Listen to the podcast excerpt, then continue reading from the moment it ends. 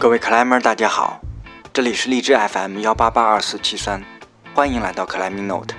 嗯，周三开始北京就正式入伏了，确实有点热，但是目前好消息是，白河还算可以接受，尤其是早晚啊，傍晚的时候，小院里坐一坐，啊，吃点小菜，喝个小啤酒，还是挺舒服。老聂自己的院子目前正在。紧锣密鼓的装修过程中，比较乐观的预测啊，月底就基本上能用了啊。到时候有来白河的朋友啊，甭管是不是听众啊，愿意过来的都欢迎来小院里坐一坐，咱们大家啊聊一聊。我点一蚊香是吧？院里坐一会儿，咱们谈谈社会人生是吧？聊聊家庭爱情啊，当然最多我们还是聊聊攀岩啊，都挺好的。那这是白河啊，然后我们二十六期有间客栈，呃，上个星期就播完了。下集我看了一下，稍微有点遗憾啊，就是我想有家严管这一集播放量不太好，三百多次。当然，主要原因是因为荔枝 FM 这个平台上周五和周六连续两个晚上它有这个维护，整晚上这个平台都不能用，这是一个直接原因。但是我这边还是要再次推荐一下这一期吧，我个人也是比较喜欢的。当然有朋友问是不是广告的这个，啊，咱们郑重承诺，老听众都知道啊，原来节目里也说过，这个如果是有有广告成分的话，那我们会在开头就说出来的，这也没什么不能说的啊。这个肯定是没有啊，我们这期真正是为了情怀而做。那这是二十六期，那我们今天要上线的是二十七期，一期非常有意思的节目吧。我们请来了在欧洲工啊，主要是英国啊工作了半年之久的我们北京 climber 饼饼啊，请他聊一聊在欧洲攀岩的一些经历，也是分上下两集播出。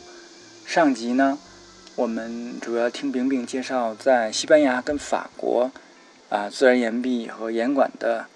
这些见闻，啊，然后下集我们偏重于英国，英国攀岩。好的，那我们进入正题。呃，那我们就正式开始，欢迎这个饼饼，你先自我介绍一下。啊，好，大家好，我那个大家都叫我饼饼，我是呃，开始攀岩是一开始零七年加入的北京大学山鹰社，在社团里面呢就跟着大家玩一玩，爬一爬，但是都爬得很差。也没有正式加入是那个山鹰社有一个攀岩队，大家都练习，但是也没有加入攀岩队，就跟着大家混。然后转折点就是大概在一二一三年吧，那时候北大新建了一个岩馆对外开放，然后碰到一个叫木沙的姑娘，然后邱德娃是吗？对对对对，邱德娃，就大家在那儿爬了一段时间，就碰到她，她说哎，那个听说那个奥莱不错，我说对啊，但是太远了。然后他说：“那那我有车，我带着你一起，咱们俩一起去爬，然后这样就比较有动力。”然后那个时候可能大概有半年时间吧，他上班的地方也离学校很近，就就每天就反正大概开着车，然后路过我那儿就把我捎上，我们就开一个多小时车，然后俩人一起去奥莱攀，然后后面才认识了很多小伙伴，然后再比较有有规律的去奥莱爬和训练，这样才嗯爬的越来越有进步。零七年，零七年其实也挺早的了，是吧？对 对，但那个时候就，呃，就属于就跟着玩儿，但是，呃，那个时候还是对自己觉得自己能力不够，觉得一直可能不太适合运动，所以就也没有也没有真正的怎么去玩，而且特别是没有去野外爬，我开始野外攀岩比较晚。好的好的，呃，听得完，其实我还我还去过一两次。嗯，刚开的时候，挺有意思的。后来，现在那个馆还在吗？后来应该是首首体那个岩馆开了之后，大家就移向首体，而且呃，因为那个点的质量啊，然后岩壁质量也都有问题，后面那个学校就没有再对外开放了，也就是可能每周两三次开放给教工，就是大概大家自己活动一下，就没有再对外开放。那那你是什么时候毕业的？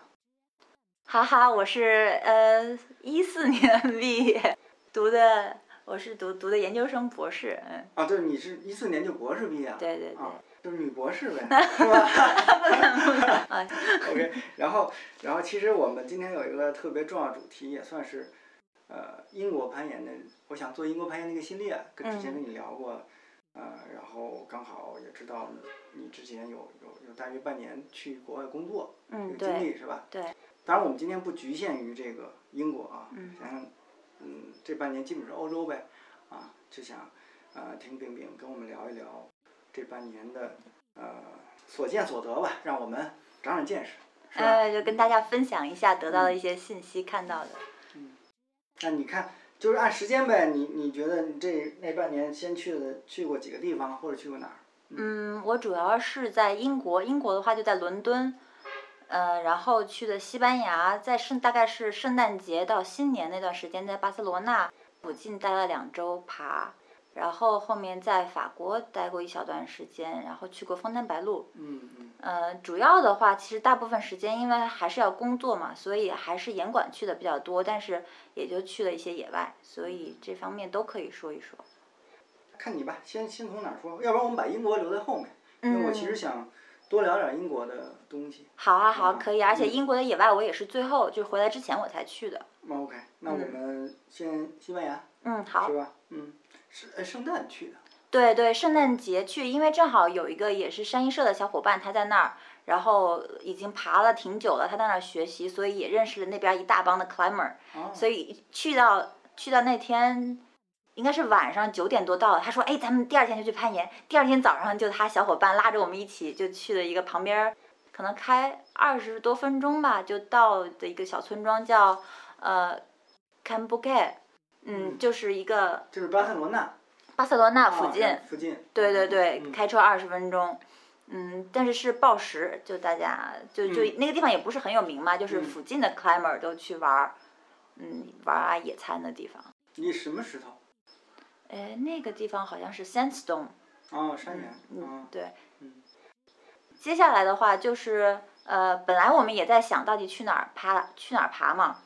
嗯呃，后来的话就正好在英国认识了一小伙伴，他他就在 s i u l a n a 要嗯过新年，然后他说那儿正好还有几个床位，问我们要不要去，然后就正好就拉着我们一起过去了，然后这才那个之其实那之前都不太了解 s i u l a n a 的。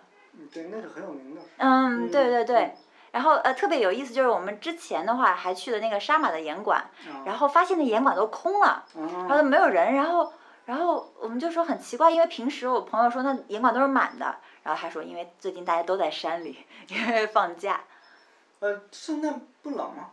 还行。那个地方的话，白天如果能晒到太阳的话，能穿着背心儿爬，但是晚上就比较冷，要穿羽绒服什么之类，但是也没有冷到冷到北京这种程度，嗯。大概十度十度左右吧。西班牙本身欧洲就偏南了。对对对对对，巴塞罗那就已经很温暖了，其实。嗯，然后那一阵儿的话，正好他们那边有一个像，呃，就就是都被都被那个雾气笼罩，就那个山谷里全部都是雾，然后它那个斯尤拉纳整个那一大片都是盐场，然后有的在那个雾上面，有的在雾下面，所以大家就尽量去雾上面的演唱爬。嗯那倒是景色倒是不错的。啊，景色非常非常漂亮。那其实都在巴塞罗那附近，是吗？嗯，对对，还去了一个叫那个呃蒙塞拉，也是那个应该是算，呃沉积岩，嗯。呃就是那个岩壁上都是一点一点的小石头，就嵌到那个墙里面。水泥墙糊的那个。对对对把鸡蛋放上，呃搁上去了那个。啊，那个地方你去了是吧？。对，超级哦难爬那种墙，我觉得。我觉得四月份木山他们去也是在巴巴塞罗那降落的，对吧？应该应该也是去的，但我不知道他去没去你说的这个这个地方。哎，对他们去的那个 a n a 对他们去了，然后但他们去了他们去了 Maglev，嗯。呃，应该主要就是去的 s i r a n a 和 Maglev，嗯，然后你刚才说的这个叫蒙塞拉。蒙西纳。呃，是另外是另外一个区，在和 s i l a n a 应该是不同的地方。呃，那你们是当时这中间中转是？啊、在中转的话，啊、去蒙塞拉是我最后离开巴塞罗那之前去的，然后中间的话就还回了巴塞罗那。但主要可以讲一下在 s i l a n a 因为在 s i l a n a 我们大概待了有四天吧，然后就每天就去不同的盐场。呃，最后那个嗯，元旦那一天去的那个演场 at party，呃，就是最后呃就是呃没多久那个就第一个女女五点幺五就在那儿产生的，就是那个盐场，就是拉兰布拉那条线路。那是幺五幺五多少那个是？呃，好像是九 A 加吧。呃，九哦对就幺五 A。嗯，应该是第一个女幺对五，好像是，嗯嗯，九 A 加就是 Margot，呃 Hayes，在那个盐场。当时你们去的时候看到有人爬吗？啊，看到了，而且就是很明显，那个演场都是很难的线路，就很多人可能都有很多疤的线路。然后当时因为是假期嘛，所以很多呃北欧的人在那儿爬，碰到就主要还是欧洲各地的研友，然后嗯。是呃，新年那天晚上，嗯，在那个西欧拉纳是是山顶有一个小村庄，一个很古老的小村庄，它的那个 campsite 以及它很多的那个线路也都在山顶附近。但是它的那个山底下就是有一个比较大的村，然后有一个酒吧。新年晚上就大家都去那个酒吧，就各种攀岩的人，各种地方的人都在那儿，然后有个小教堂。呃，大家就去那个小教堂，呃，就是跨年的那个时候，就去小教堂前头听敲钟。就西班牙有一个很有意思的那个传统是敲钟，就每敲一下钟，你要吃一颗葡萄。呃，就是那是一个非常非常著名的西班牙传统。然后大家都在问买葡萄了吗？买葡萄了吗？然后都没买，然后大家都很着急，然后就去那个村里各个地方搜寻葡萄，说买不到怎么办？然后我朋友就嗯，好不容易就从那个哪儿弄来一瓶香槟。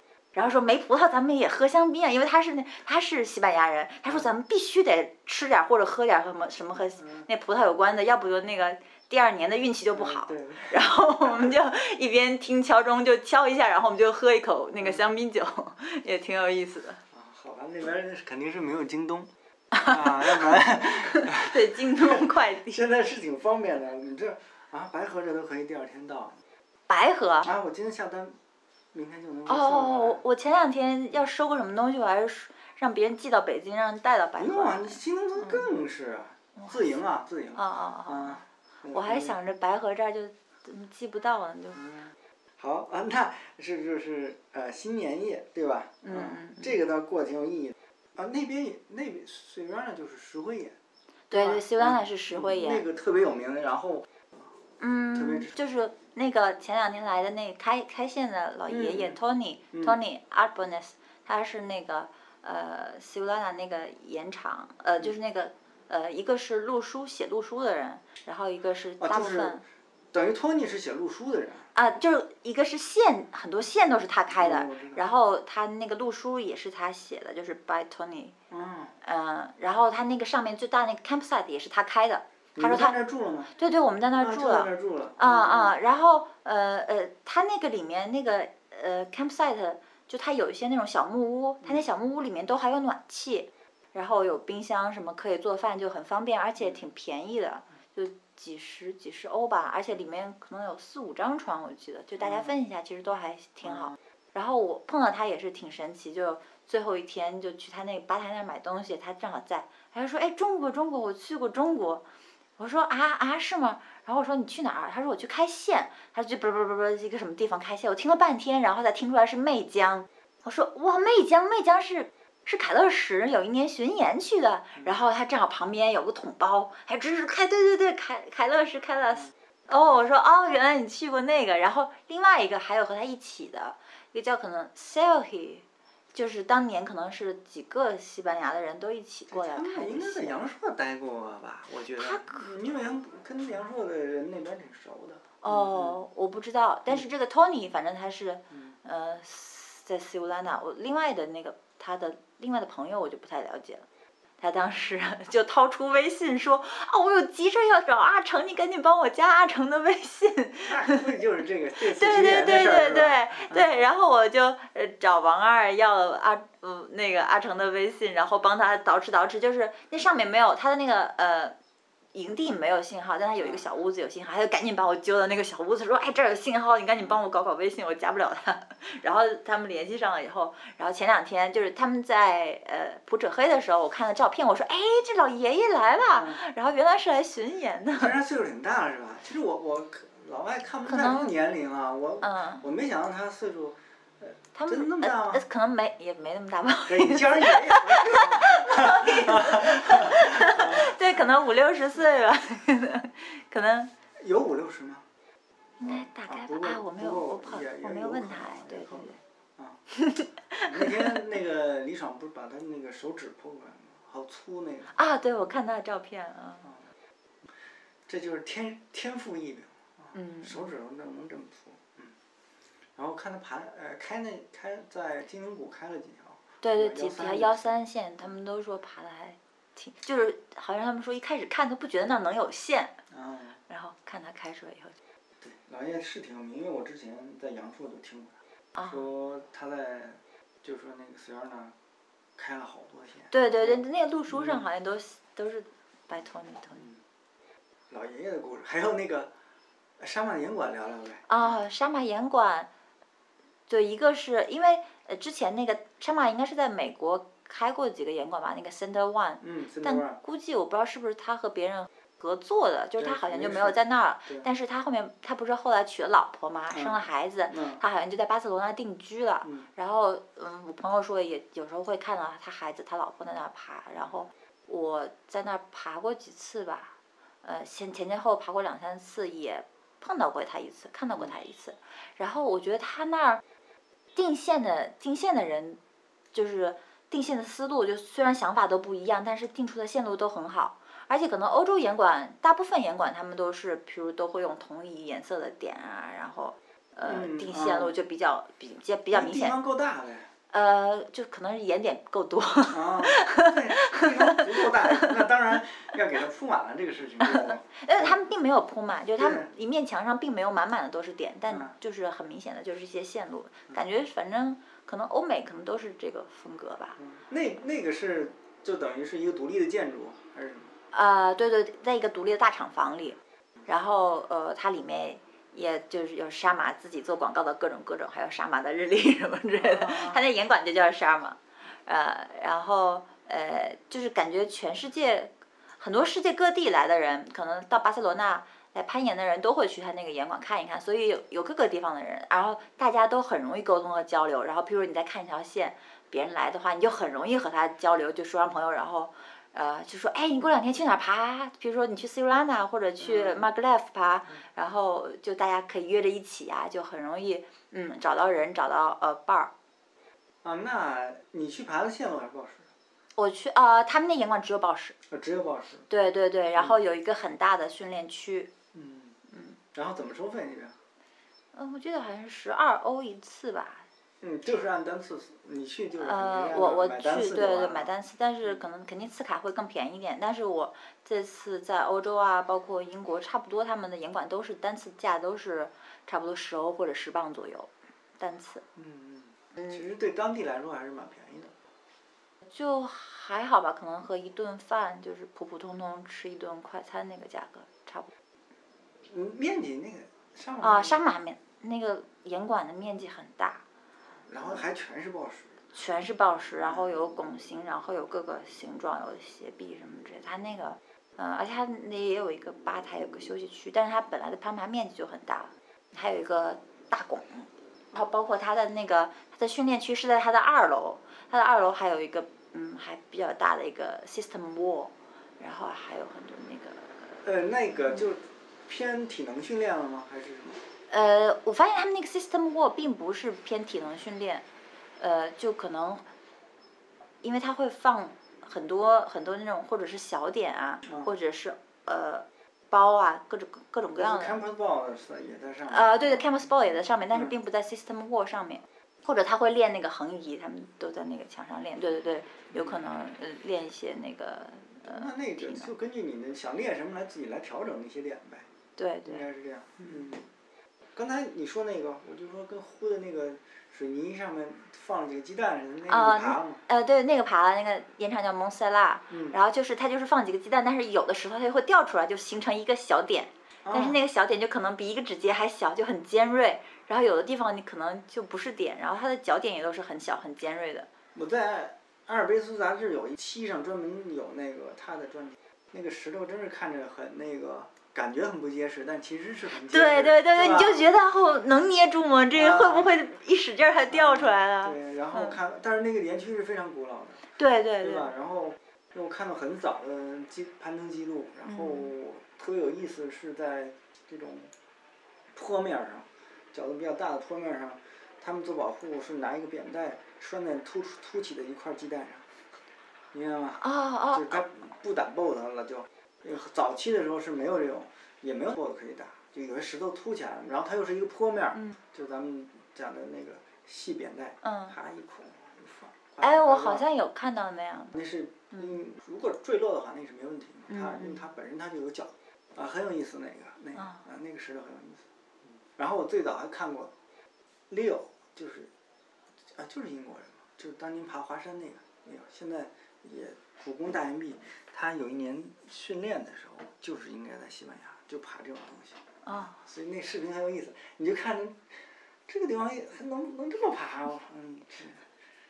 但是呃那边历史特别特别的悠久。哎在那边爬了有多长时间？啊，在那边也就爬了一天，因为那个也是，呃，巴塞罗那就是当天往返，可能开车也就开个三四十分钟。就它很多那种很多分散的园区都分散在巴塞罗那附近，然后可能开车半个小时四十分钟。像塞罗拉纳这种地方，就离巴塞罗那算是稍稍远一点的，但是开车可能也就两个小时、两三个小时就到了，而且那一大片还有很多很多啊，路很好走，去那儿的路很好走，嗯，嗯。然后人也还不错。呃，人都都很很很好打交道，嗯嗯，因为一个是在西班牙嘛，西班牙人本来就很很热情，很很很好打交道。然后另外一个就是都是全世界各地来的攀岩的人，然后大家都想交朋友，嗯然后也都想看看，嗯，就可能要不就一个人来，或者要不就问问线路情况啊，所以就很容易说话，很容易语言交朋友。就是英文就对对，英文英文对嗯对，巴塞罗那当地是说那个嘎达兰，就是加泰罗尼亚语。哦，还不是西班牙，不是西班牙语，然后它长得写的也不太一样吧，嗯，它发音可能有点更像法语，但它是加泰罗尼亚语，嗯，但它当地人也说西班牙语，嗯，OK，加泰罗尼亚语，完全没听过。好吧，嗯，那我们接着下一站，呃，法国法国，是吧？嗯嗯，啊，然后就去的是枫丹白露。对对，法国的话，枫丹白露因为特别方便，它就离那个法国市区就二十分钟坐火车，而且它是包含在那个巴黎市区的那个地铁月票里的，啊所以就不用买票，你单买票可能要二十欧一张，啊，嗯，但是它你月票的话，可能就七十欧一个月，所以就很划算，就就就很就 就就当天往返，就是也是也是和在巴黎新认识的一个一个一个攀岩的一个姑娘，我们俩就是刚认识，然后就说，哎，咱们都就一起去枫丹白露吧 是姑娘。好吧，啊，对，然后我们就一起去枫丹白露吧。然后当时我还说要不要租垫子啊，因为就是其实，在那个枫丹白露那个镇上有租垫子的。嗯，然后他说不用不用，我说咱俩姑娘随便看到谁在爬，咱们过蹭过去就行了。然一个后法国女孩儿。人有不少是吧？哎，嗯对对对，它枫丹白露那个那个大的森林公园还是有很多盐场的。然后我们其实去的并不是它主要的那个盐场，就是枫丹白露，我我没有去到主要的盐场，但是所有碰到的法国就巴黎攀岩的人都跟我说那里实在是太漂亮了，因为就像沙滩一样，而且它的沙子是白色的，哦然后然后然后就是一个一个大石头就就像在沙滩上，然后而且就是最传统的枫丹白露攀爬的人，他们不用那个抱石垫，因为他们就可以直接摔在垫子上，他们每个人都要备一块小小的那个叫做棕垫吧，就为了擦沙子，嗯，因为那个沙子很很很很粘，嗯，就会粘在粘在鞋底，所以他们攀爬之前就用那个擦掉沙子，然后就直接爬，因为那个沙子好像很厚，枫丹白露的。但是其实这一块区域是在那个枫丹白露的最核心区，而且离镇子大概有十八公里吧，然后也没有公共交通到达，所以我们当时呃没有开车，只能坐火车到镇上，呃就就没有去那块儿岩区。啊，就是说那本地人就是开车就对对，本地人如果开车的话，就就直接开到那个最核心区了。嗯那个很多最有名的就是就是攀岩慕名而去的人，一般也都去那个地方。嗯但是它附近的那些岩区也都很好，像我们去的话，其实就是坐坐到一个坐火车到那个枫丹白露镇的前一站，然后离那个站大概走路，呃，二十多分钟，可能半小时吧，就可以到达一个园区。那个园区也是比较不错的。哦，然后电子问题就你们就不需要解决。对对对，我们就不需要解决电子，然后也不需要解决路书，因为它它那个枫丹白露，它是在那个大石头上都标有颜色的。它就就是，譬如说，它也它也不写难度，它就用颜色标，然后就譬如说，我们知道蓝色是我们可以爬的，大概是 V 二、V 三、V 四，然后然后我们就爬那个下头标有蓝色的，然后黄色的大概差不多也可以，就就都爬黄色的。然后呃，我知道他们有的人就是譬如说整个园区他们会把标蓝色的线全部爬完，或者标黄色的全部爬完，好像这是他们一个有的人有的地方有这个传统吧。啊，毕业了嘛，就这意思。啊，对，大概是，对对对。然后朝下一集。对对对对对对，是这样。你去的是周末还是什么？对，我就是周末的一天去的。那就人人多吗？啊，人还挺多。我们那园区就不算是最著名区，但是都还有挺多人，而且还有一些碰到一些比利时来的人。嗯。那边确实是挺有名的。嗯，对，而且它线路确实也很有风格，它那个。并不是所有的线路都是那个想那个包，然后翻那个包摁上去的，它还是有一些就是抠抠啊，就是还是有别的风格的线路，但它确实那个呃包啊，然后最后要要撑着上去那种线路是它呃最有最有特点的吧，算是。原包是吧？比较。对原包，对一个一个是原包。啊。让人抱的那是。对对对，就就就是让人抱，就是有时候你得抱着，然后然后你得踩，就是撑着上去。那就是 slab 也不少，啊，就很多 slab，呃，对，平衡的那种。对对对，所以法国人很多那个法国人严管那个，我说的人工严管，它的那个定线特色还是它比较技术性比较强的，所以我就觉得跟那个枫丹白露很有关系，嗯，就是它还是要踩的比较精准，然后靠身体，就是你有大大力是，就是就不一定能爬上去的。那都说到了，我们就说说，嗯，这巴黎的严管是吗？对，巴黎啊，对对，呃，枫丹白露还有一件很有意思的事情。嗯。嗯，因为我和我一起去的那个是个法国姑娘嘛，然后，然后一般大家可能在在盐场就随便吃点东西，然后我们到了那儿呢，他首先他非要去那个旁边的小村儿，他说我一定要去买一吃一个好好吃的法棍儿，咱们带进去。然后，然后我们到了火车站，先去买一根法棍儿，然后带进去之后，啪啪啪，然后他要说说到中饭时间了，然后我就把我带的水果拿出来就打开吃，他说。不行，你怎么能先吃水果呢？就把我水果没收了，然后就先夸拿出一包薯片，然后说我们先从那个开胃菜 starters 开始，然后就两个人夸夸夸把薯片吃完，然后他说这样我们可以开始吃主菜了，然后就把刚刚买那个法棍拿出来，然后他带了两块 cheese，然后我们就吃面包，吃吃那个法棍吃 cheese。那不是前餐吗？这法棍应该算。呃，就是他。就就因为就在野外嘛，就将就一下嘛，就已经吃薯片当前餐了。对对对，然后吃完之后，然后他还拿出他那个他自己酿啤酒，他自己做啤酒，还他自己带了啤酒，然后我们别人吃。吃完之后呢？嗯，然后他把他刚才，他还买了一块小甜的面包，说咱们可以吃甜点了。现在，然后吃完这个，才把那个没收我的那个水果拿出来说，那咱们现在才 可以吃水果了。好这是标准的法国人是吧？对对对，就印象特别深刻，在野外，在树大树底下呢，还还还讲究，对讲究。行，那我们就该说到严管了呗。嗯嗯，行。法国。去过几个盐馆？呃，我大概去过有六个盐馆。哎，为什么会去这么多？就是想看看不一样的。嗯，对，一个是想看看不一样的，一个是呃，他们都有自己的风格，而且都遍布在法国那个市区周边，所以我就想看一看哪个方便呀，然后哪个风格更适合自己，哪个岩壁，因为呃风格还挺不一样的，而且就是法国。市区不能说市区里面吧，就是市区周边岩馆非常非常多，所以就去了也不知道该选哪个，而且和我们家的那个距离都差不多。嗯，就也是地铁，什么？对对对，都是地铁。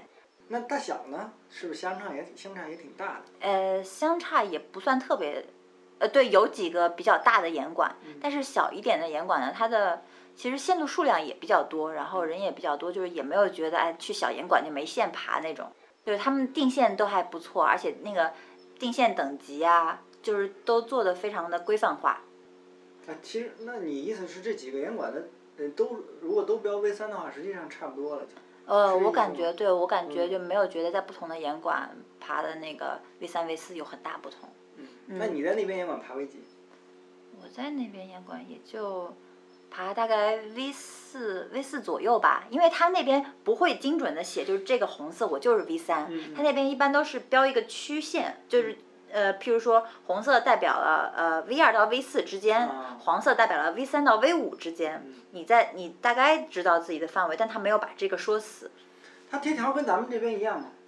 啊、不不一样，他们就是整个包括西班牙、呃英国和法国，他们都不贴条，都贴是 对都不贴。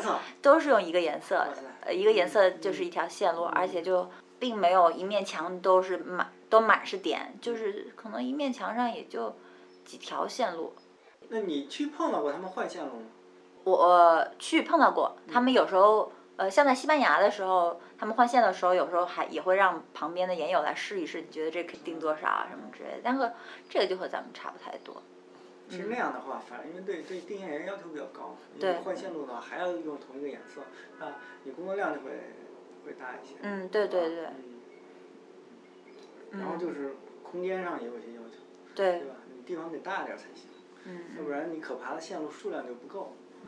对对，颜点要求也很大，就要同一个颜色，而且嗯，还有不同的造型，对对吧不？同的啊，对，哎，咱们这发展阶段，那嗯，那点的牌子你看能看出来吗？肯定也不会是 EP 了，啊欧洲有好多自己的牌子，对对对吧对对，但是手感还是，嗯，都都都是不错的，都都是很好的店。嗯，嗯，然后在法国的话，就它严管还是挺有意思的。我一开始去的一个叫做 Milk Milk 的严管，它其实是英呃应该是算巴黎最好的呃运动攀岩馆。巴黎其实呃严管很多，但是有好的那个运动攀墙的可能就那一家，而且它那个场地比较大。但是它在那个区就不好，它是在北边儿，然后是在一个嗯阿拉伯啊阿拉伯人黑人比较多的区，然后我还是下午还是天亮的时候去的，对对，然后一出地铁就旁边坐着一溜的年轻人，阿拉伯年轻人就盯着你，然后就很吓人，然后那个演馆大概走二十分钟才能到吧，然后大概爬到晚上八九点的时候，我就问哎。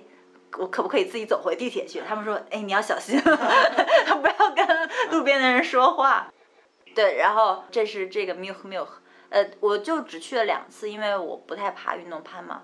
但是呃，这个岩馆后面好像也建了一个抱石墙，但抱石墙爬的人，就虽然它抱石墙也建得非常好，而且面积也不小。那你去保护怎么弄？去保护的话，呃，我在那儿正好碰到了认识的一个岩友，然后就就两个人保护。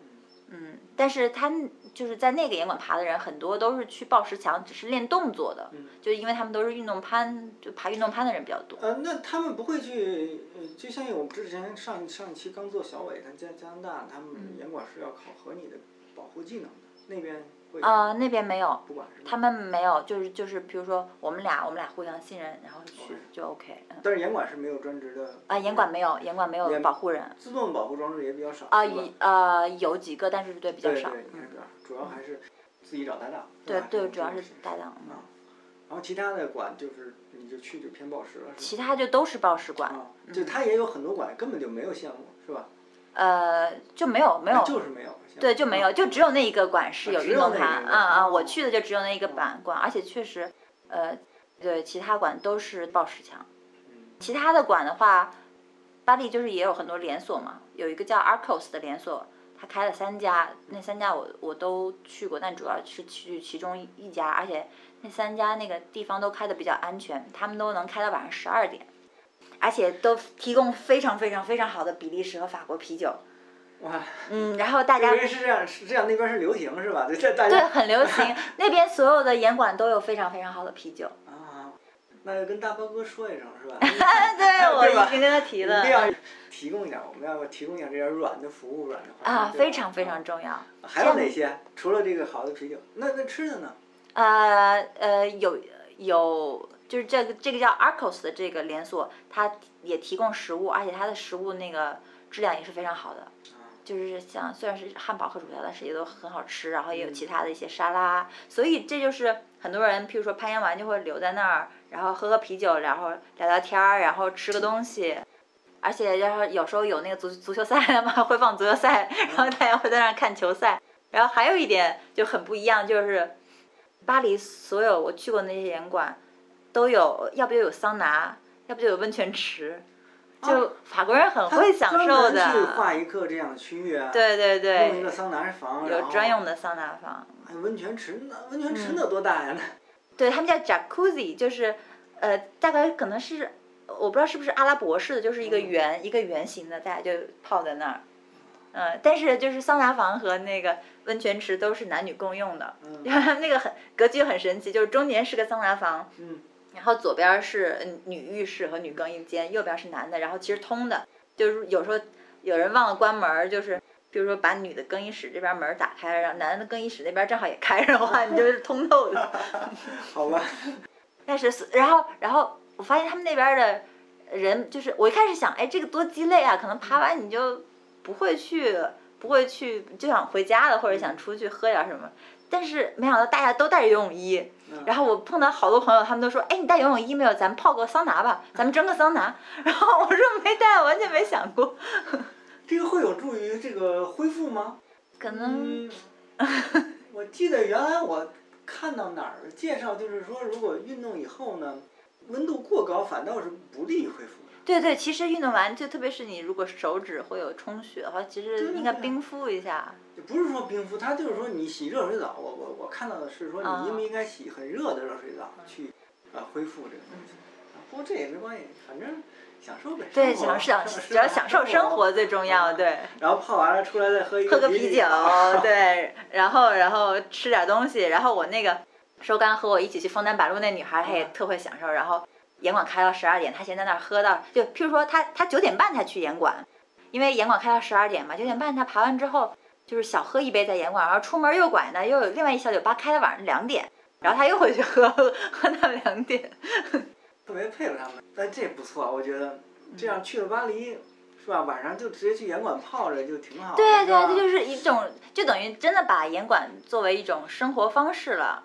嗯或者而且包括朋友一起聊天啊，什么都能在那儿，并不是就苦逼苦逼的或者脏兮兮的在那儿爬完之后，然后对呀对呀，就完全不一样的那个嗯不一样的感觉了。就还是生活态度不太一样。嗯但也这只也是我只是在法国看到这个，在西班牙和在英国也都没有看到这样的。嗯，而且去枫丹白露也很方便，是吧？就等于对市内地铁就过去了。对对，好，嗯，法国人还真是。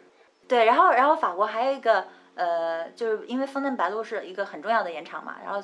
我去过的基本上所有的报石馆都有枫丹白露风格的线路，以及枫丹白露风格的那个报石墙，就是譬如说它周边是一圈儿攀岩墙，但它中间呢就会有一个独立的一块儿报石的区域，就像一个大石头那样的，嗯然后它各种线路都是呃呃往上走以后都要翻上去，所以就能很多的就练习到这种撑啊的动作，嗯就都有模拟枫丹白露类型的嗯线路。我能问一下定级的难度问题，就是你觉得奥莱的，比方说 V 三、V 四跟那边的，嗯，我觉得呃，像奥莱的话，呃，一般就是呃，有时候偏难一点儿吧，可能 V 三左右，可能欧美的，特我觉得可能美国比分分角度吧，嗯。对对，也分角度，但是可能嗯、我爬过了之后，觉得美国可能算是定级最软的，但欧洲可能还行。但是不同的地方，美国你也不同的对对对，那倒是，对对那倒是，那倒是，嗯对对嗯对对对。但总的来说，可能在那边能爬个 V 四、V 四、V 四加吧，V 四左右，嗯在这边差不多 V 三。啊，嗯嗯。我是啊好几年前去过意大利的小岩馆，别的我没有感觉，就是觉得他们的脚点真小。我觉得就听现在水平就很技术，实际上就是嗯他们实际线路可能没有多难，但是对脚法要求就啊比较高这种这种感觉。我觉得呃呃，可能也看那个岩馆，而且包括岩馆所在的那个区域和它周边的那个野外野外环境，就是野外攀岩的环境。因为我觉得一个很呃让我印象很深刻的一点就是，在欧洲，不管是欧洲或者是呃呃欧洲大陆或者英国吧，就它那个岩馆和它附近的那个野外的线路的风格是息息相关的。哦，是这样啊。我我我觉得我有感觉，包括我在英国也是，就是我在英国野外攀岩那个旁附近的岩馆和和它那个岩区的那个线路风格很多都很像，或者他会去有一点点模仿那个野外的线路风格，让你做一些小小的训练。像那个，所以巴黎的话也是有一些这样的类型的线路，让你做一点小小训练，然后让你在野外攀岩可以就实际应用到。那其实这个是有点难的，就是说你在岩馆的设计的时候，你就哎要，考虑这个岩区附近的岩石风格，对吧？对你像你说的枫丹白露类型的，它中间会做出一块这样的，呃，类似于圆圆一点儿的石头，类似于这种造型，是吧？嗯起码你有这样一个造型角度了以后，你才能去模仿。嗯对单靠单靠点去模仿是是比较难的。对对对。嗯所以我不知道是不是因为就是它这个野外就是对它的岩馆对它的暴食就已经那个影响到很大，或者是或者是野外攀岩的人群就已经很大了，所以他们都非常关注就在岩馆设计啊或者是线路定制的时候都非常关注这一点。然后包括然后因为欧洲很多人都会去那个 Kalimnos 或者是这样的岩场爬，它有很大的很多的那个拱形嘛，所以我在很多岩馆就有有看到专门练习拱形的呃岩区，就譬如说一个很长的一个呃叫 tunnel，就一个管道，然后一直都是那个呃一直都是仰角，然后一路上去大仰角，然后让你练习耐力，然以及包括那个手点脚点怎么放啊。这是报时的这是报在报时的岩管，在报时的岩管。啊，那它它它那个垫子是不是也沿就就往上走了？对对，就往上走，就是呃有一个岩管，就是就一路是斜角上去，它的就是垫子就是也是一路斜角上去。啊，我看过视频的，那个确实呃设计的很好。嗯嗯它就是训练特别有针对性，对。是吧？还是得琢磨这东西？不过你说法国岩馆搞得这么舒服，这个挺有意思，这 太会生活了。都有洗浴了，这家伙。OK，非常感谢饼饼。那我们上集的节目就到这里。啊，法国的岩馆真是让人印象深刻。听完了以后，感觉呢，攀岩、呃室内攀岩，尤其是暴石这个东西，在巴黎已经真正成为一项怎么说呢？人民群众喜闻乐见的啊、一项休闲活动，令人羡慕啊！希望我们北京的这个攀岩发展的越来越好。那今后也会出出现啊、越来越多的岩馆，我们广大的 climber 就真正有福了。好，那我们上集内容就到这里，下集我们继续，下周五英国攀岩，谢谢大家，再见。everywhere, everywhere. So